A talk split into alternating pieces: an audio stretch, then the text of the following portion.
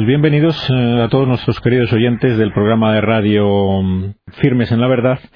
Hoy estoy solo en el estudio y al otro lado del teléfono, en nuestro habitual invitado. En esta ocasión mm, es un, invitado realmente especial al que tengo el gusto de presentarles a todos ustedes, porque no es muy frecuente tener de invitado a, una persona de sus circunstancias. Eh, damos la bienvenida a Juan Manuel Cotelo. Mm, bienvenido a nuestro programa, Juan Manuel.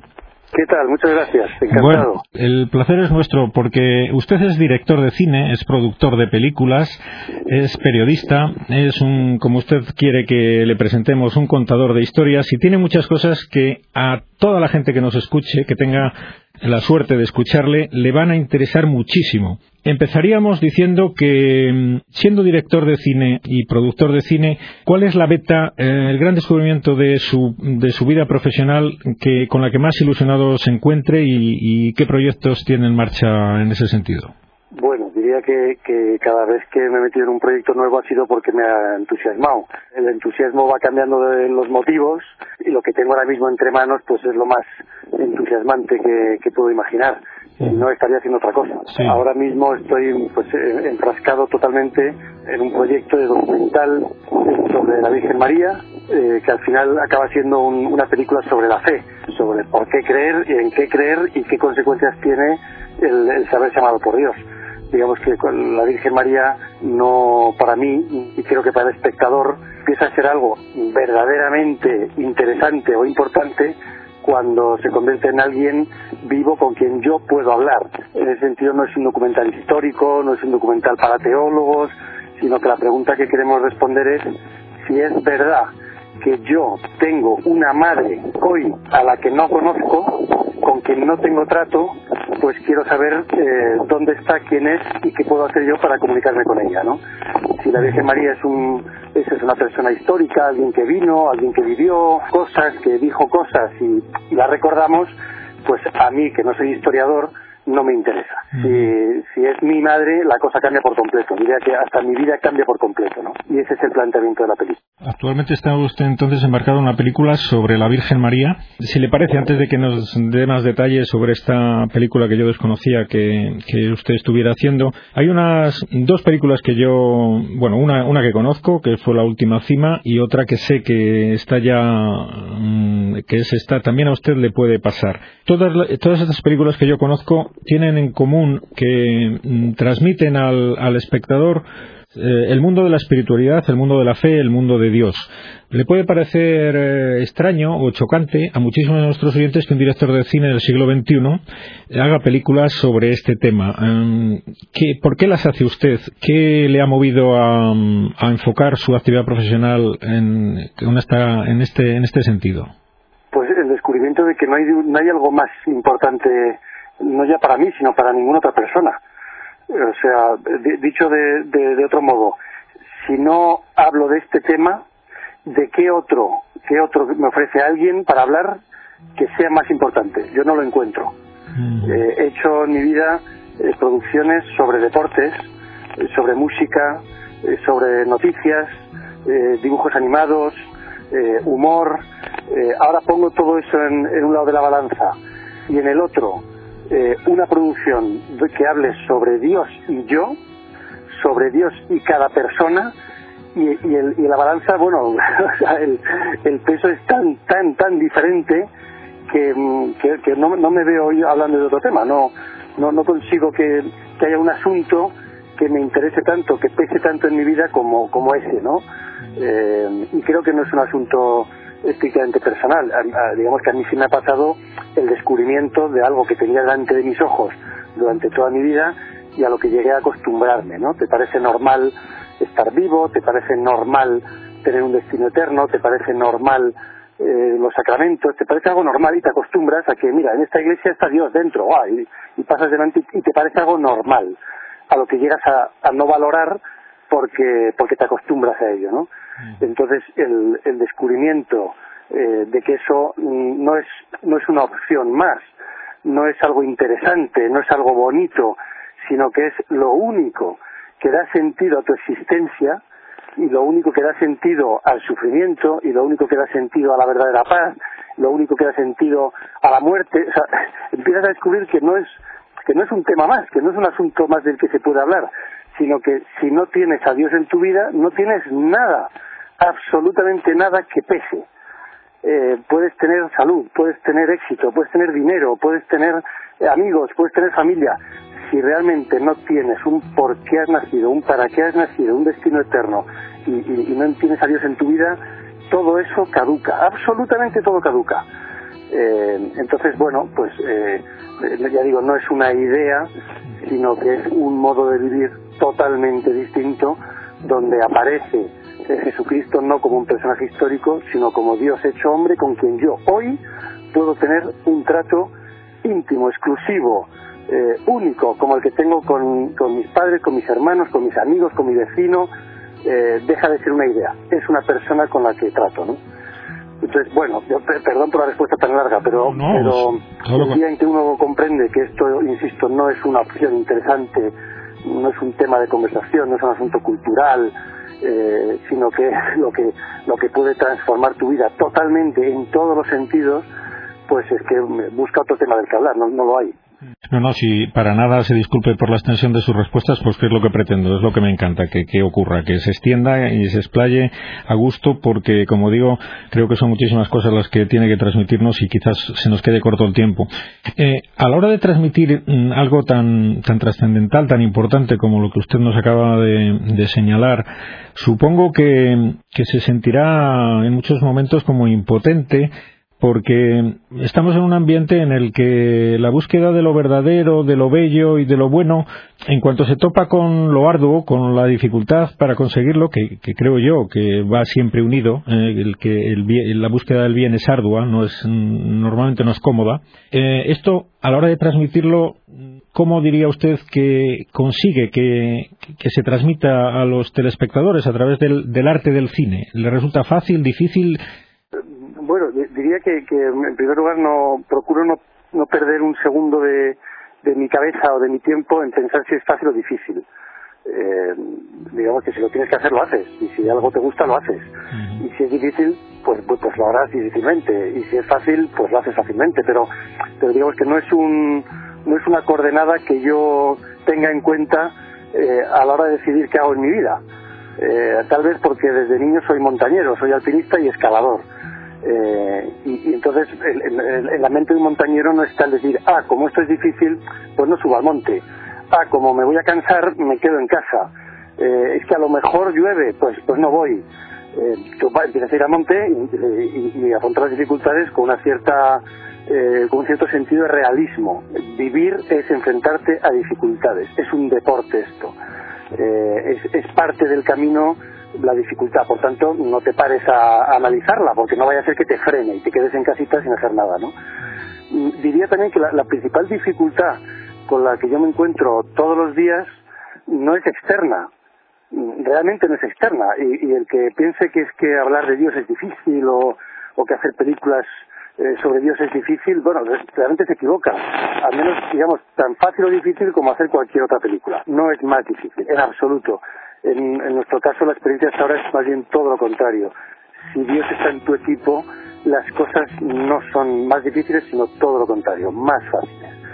La dificultad principal, eh, y esto no sé si se va a entender, pero lo, digo con absoluto convencimiento, eh, la, dificultad soy yo.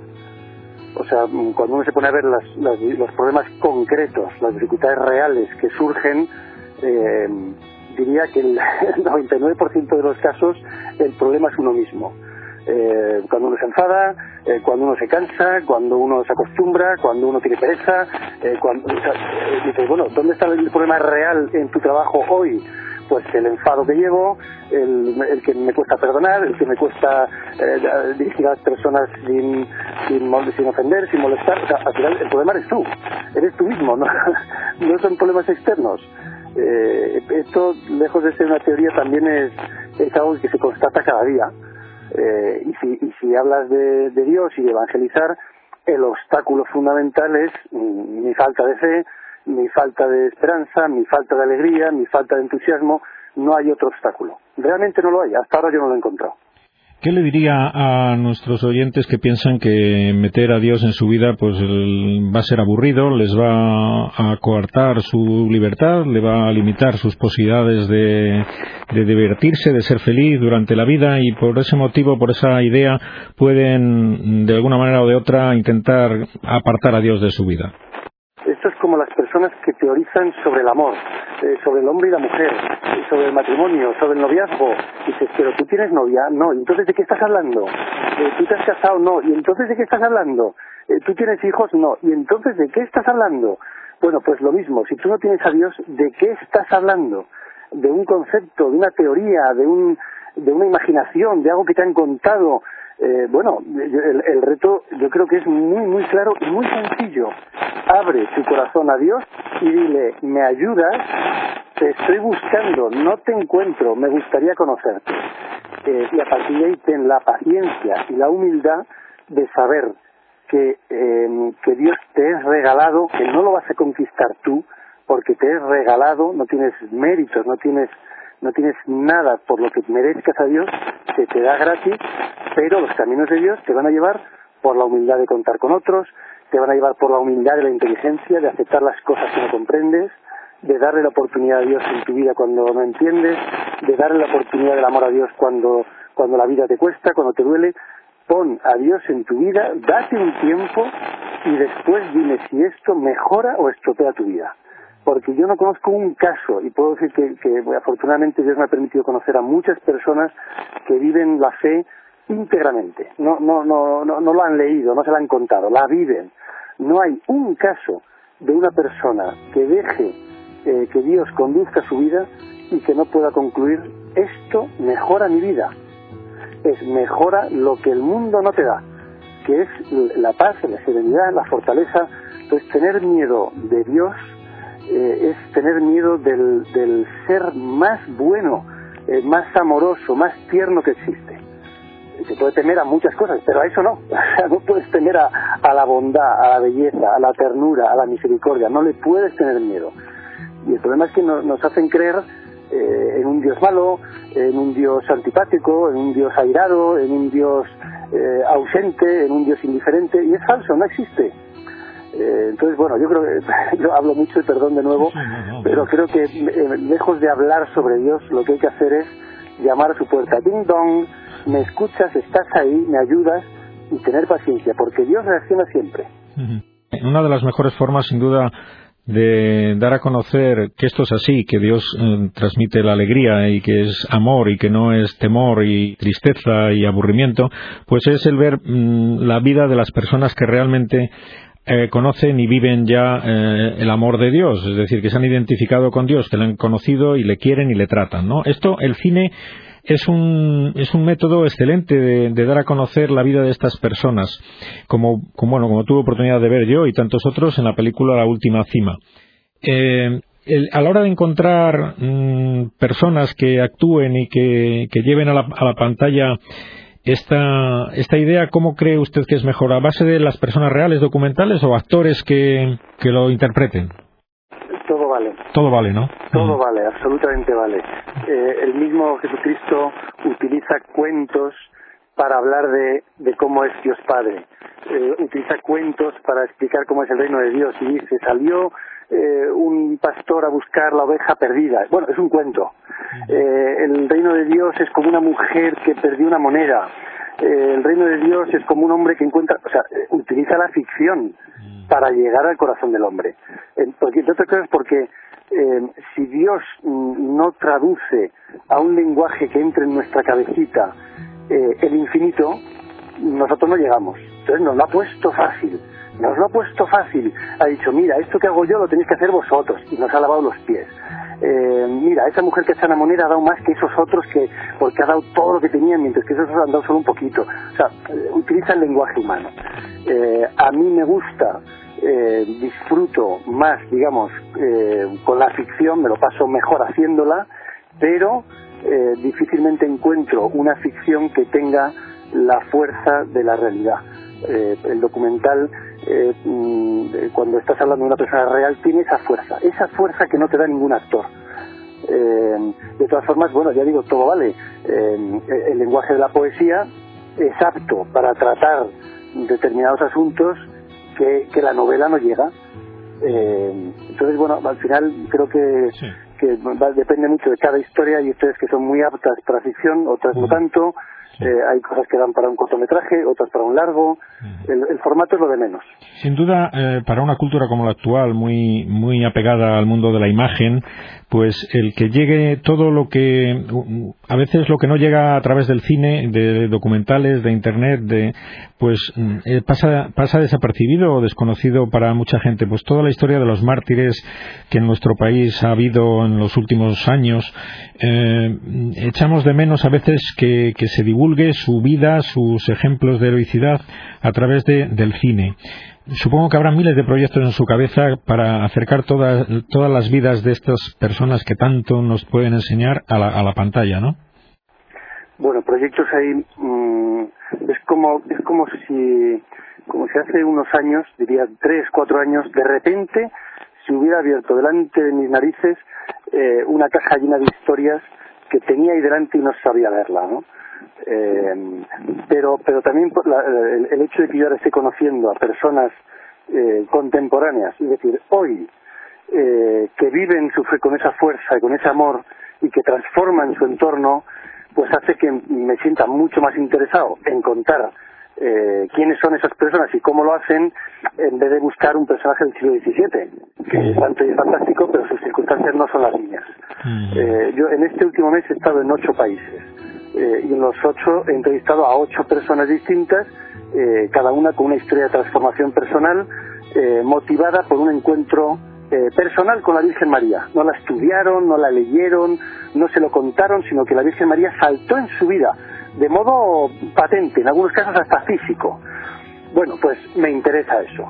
Me interesa la persona que no ha estudiado sobre la Virgen, sino que hoy en Bogotá, en México, en Washington, en Las Vegas, en Londres, las personas que hoy, en circunstancias idénticas a las mías, de cultura, de economía, de, ambiente social, eh, afrontan su realidad, que es la de eh, un médico, un abogado, eh, un empresario, un periodista, de la mano de Dios.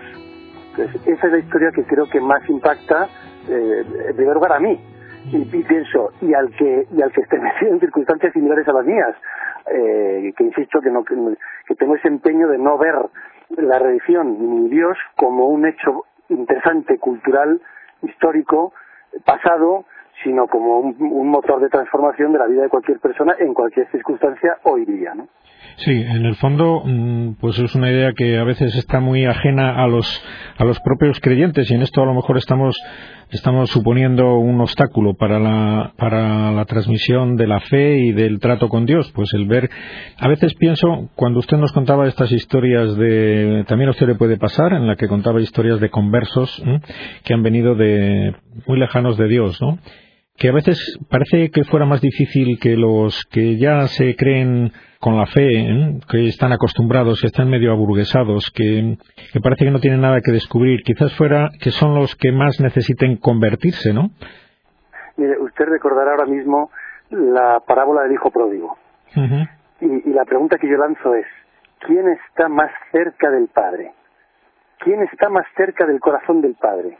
¿El hijo que está comiendo entre cerdos y acordando de su padre, o el que vive en la habitación de al lado y está frío, que a lo mejor no le da un beso antes de dormir, no le ha dicho buenos días papá, no le ha dicho estás bien, eh, ¿quién, está más cerca? Y a la vez diríamos, ¿de quién está más cerca el corazón del padre?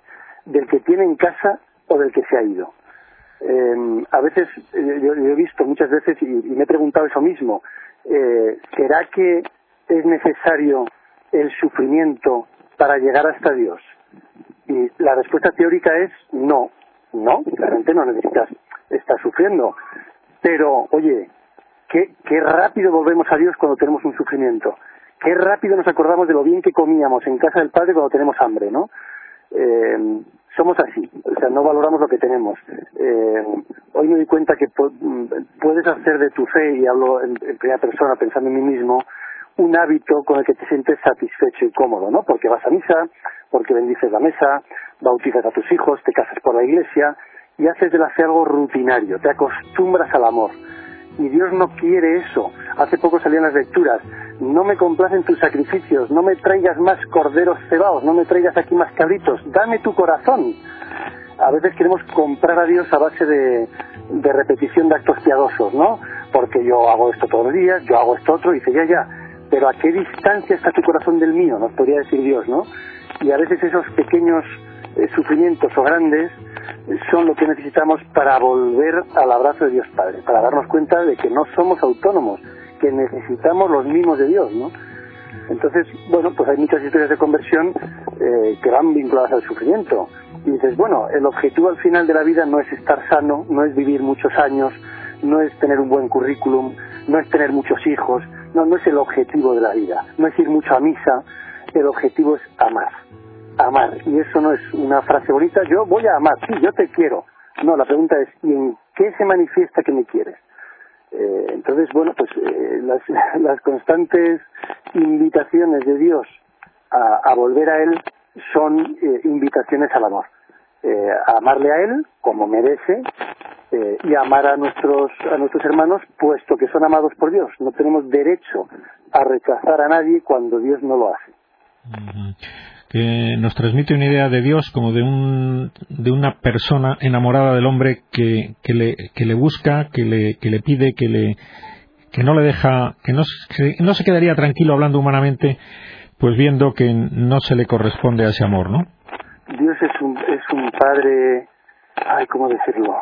Eh, no, no, hay más que leer la Biblia. Desde el primer instante en que el hombre eh, decide marcar las normas y decir, mira lo que hago con el árbol del bien y del mal, me lo como, yo soy quien dice lo que está bien y lo que está mal. Desde ese momento, Dios hasta hoy no cesa de buscar al hombre. Lo hace por los profetas. Eh, no es suficiente. Él mismo se hace hombre no es suficiente, nos deja la iglesia, no es suficiente, nos deja los sacramentos, no nos, no nos basta, nos deja los mártires, nos deja los santos, no es suficiente, somos duros como la piedra, nos manda su madre, no es suficiente. Lo que Dios no va a hacer nunca es obligarnos a volver a Él. A mandar todo tipo de mensajes con todo tipo de formatos, a través de personas, a través de canciones, a través de libros, a través de mensajes, a través de sucesos, a través de enfermedades, como de cualquier forma eh, pero si el corazón del hombre dice, por ahí no paso, por ahí no pasas, Dios tiene las manos atadas. Lo hace con milagros, lo hace por lo ordinario, por lo extraordinario. Si el corazón del hombre dice, tú en mi vida no entras, es el hombre quien se condena a sí mismo a la ausencia de Dios. Y es así. Pero efectivamente Dios no es un espectador, ¿no? Pues yo estoy mirando, apunto aquí en mi libreta, tú, bien, tú, mal, tú, diez puntos, tú, menos diez. No es así. Eh, y, de hecho se comprende eh, cuando ves eh, las conversiones de personas que han pretendido huir del amor de Dios, cosa que es imposible. No puedes hacer nada con lo que consigas la maldición de Dios, nada. Has matado a tu propio hijo, no conseguirás que Dios te maldiga. Has violado, has atracado, has estafado, has lo que quieras, no conseguirás que Dios te deje de querer pero tampoco Dios conseguirá obligarte a que le quieras. Si tú dices no quiero a Dios, no hay Dios que te obligue a quererle. Muy bien, Juan Manuel, es que me dicen que se nos termina el tiempo y es una pena porque ya veo que podríamos haber seguido mucho rato más. Pues mm, despedirle de, todos nuestros oyentes, Juan Manuel Cotero, un hombre que habla de Dios a través de sus palabras, como acaban de tener oportunidad de escuchar, a través de sus películas, a través de sus historias. Eh, estamos muy necesitados de gente como usted, le agradecemos muchísimo todos lo que está haciendo y le animamos a seguir eh, en ese camino. Muchas gracias por, bueno, pues Muchísimas gracias. Si son tan buenos de rezar por mí, se lo agradezco. Seguro que sí. Lo haremos así.